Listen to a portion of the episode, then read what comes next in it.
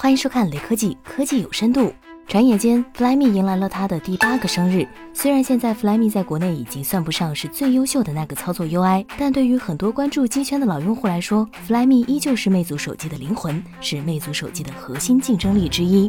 Flyme 的发展历程。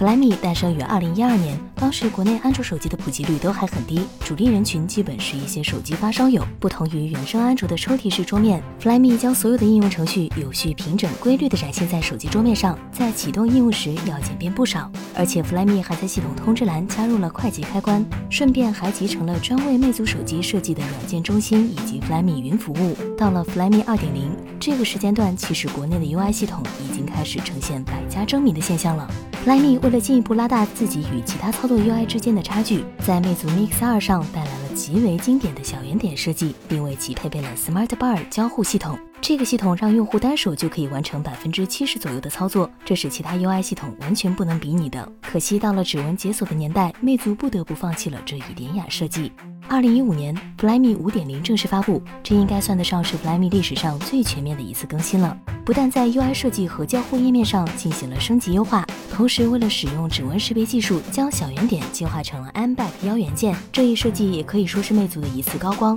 在当时其他安卓机都需要通过三个实体按键才能完成的操作，魅族只需要一颗 M Back 腰元件，成为当年机圈中最完美的 Home 键设计。而从 Flyme 六到 Flyme 八这几个版本，系统上的亮点不算多，但有一个功能还是很值得去说一说的，那就是小窗功能。它可以让用户在玩游戏、看电视时，将手机收到的信息以气泡或是弹幕的方式呈现出来。想要回复信息的话，也不需要切换应用，通过小窗模式就能进行查看或者回复。而现在这一功能也成为了当下安卓机所标配的功能之一。Flyme 英勇不在。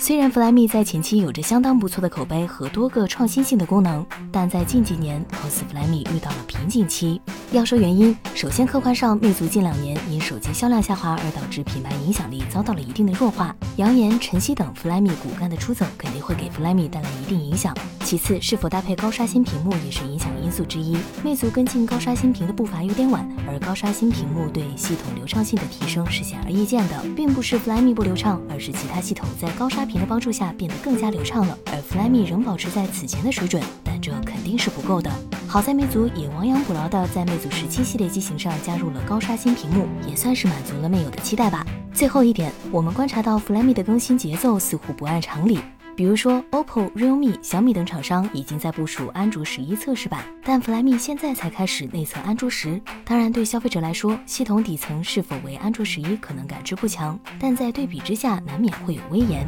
Flyme 还能重回主流吗？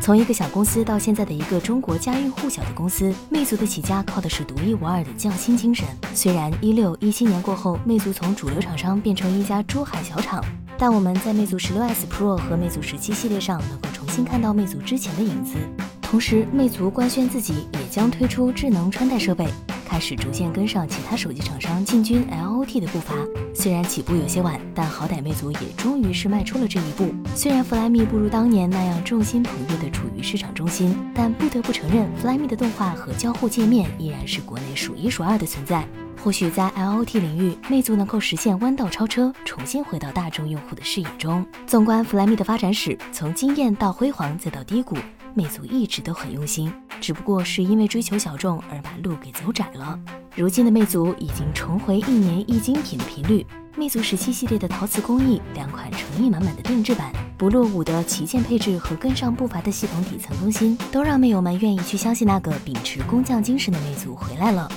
好了，本期内容看完了，记得一键三连哦！我们下期再见。